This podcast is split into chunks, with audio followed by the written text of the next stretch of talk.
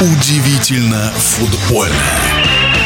Стыковые матчи между клубами РПЛ и первого дивизиона как своеобразный мостик из одного сезона в другой. Уже через месяц, 15 июля, состоится матч за суперкубок между «Зенитом» и ЦСКА, и затем стартует чемпионат, в котором «Рубин» и «Балтика» на новенького, а вот в переходных матчах «Пари НН» и «Факел» смогли сохранить прописку в премьер-лиге. Продолжит футбольный эксперт Александр Ухов. Вряд ли кто ожидал, что команды из первой лиги смогут в нынешних стыковых победить команды РПЛ.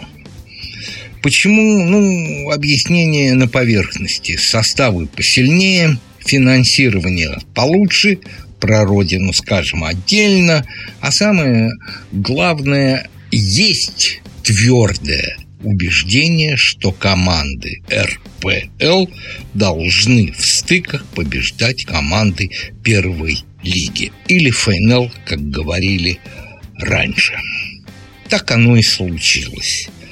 Давайте начнем с матча Пари НН против Родины. С этой пары.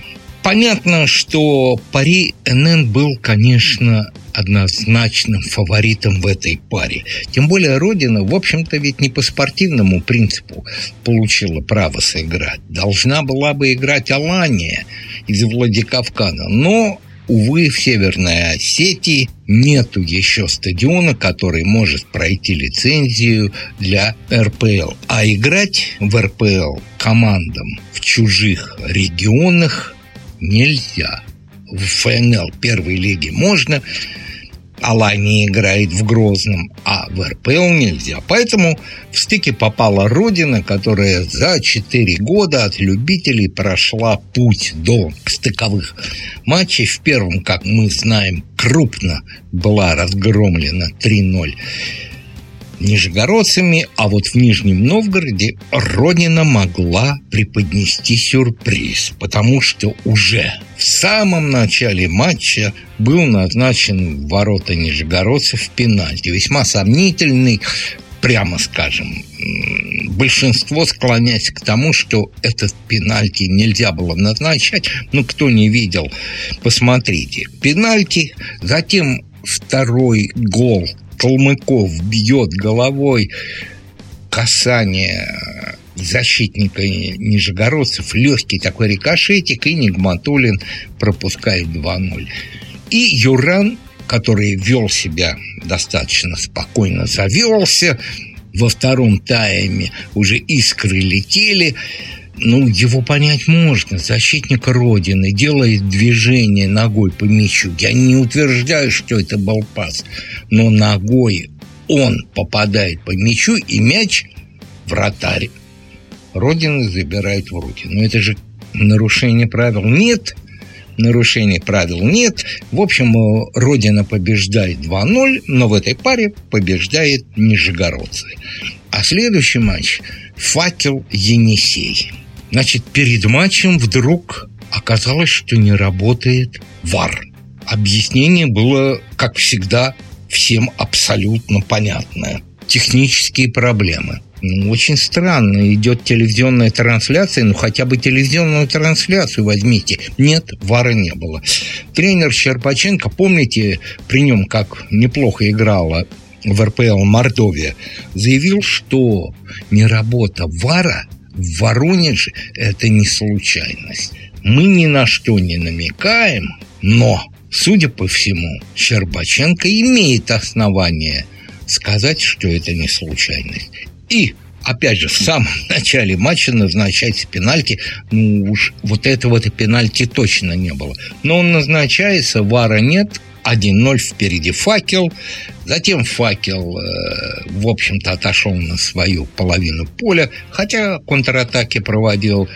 И в итоге забивает второй гол, 2-0 победа.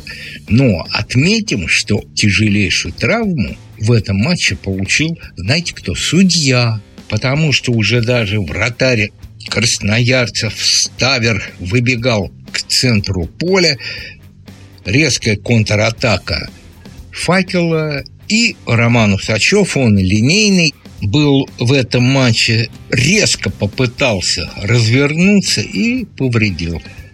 Добавлено 5 минут было к этому матчу, но минимум 5 минут оказывали помощь судье Усачеву, потом замены, потом остановки, потом лежание на футбольном газоне футболистов обеих команд. Всего пять минут. Тренер красноярцев Ивахов сказал, что в этот день в Воронеже даже Барселона проиграла бы факелу. Намек понятен. Но Енисей, в общем-то, должен в первую очередь, в первую очередь корить себя. Ибо в своем манеже, где так тяжело всем командам играть, он очень узкий, дышать тяжело, Енисей не нанес ни одного удара в створ ворот воронежцев. Ну, что сказать про главного тренера факела Евсеева. Он уже третий раз в стыках побеждает. Третий раз. Первые два – это был Амкар и Уфа. Теперь в РПЛ будут у нас играть команды, которые играли и до этого стыкового, назовем его, турнира, и выходцы из первой лиги Рубин и Балтика, которые заменили команды Талалаева, Химки и торпеда. В нашем эфире был вице-президент Федерации спортивных журналистов России Александр Ухов. Удивительно футбольное.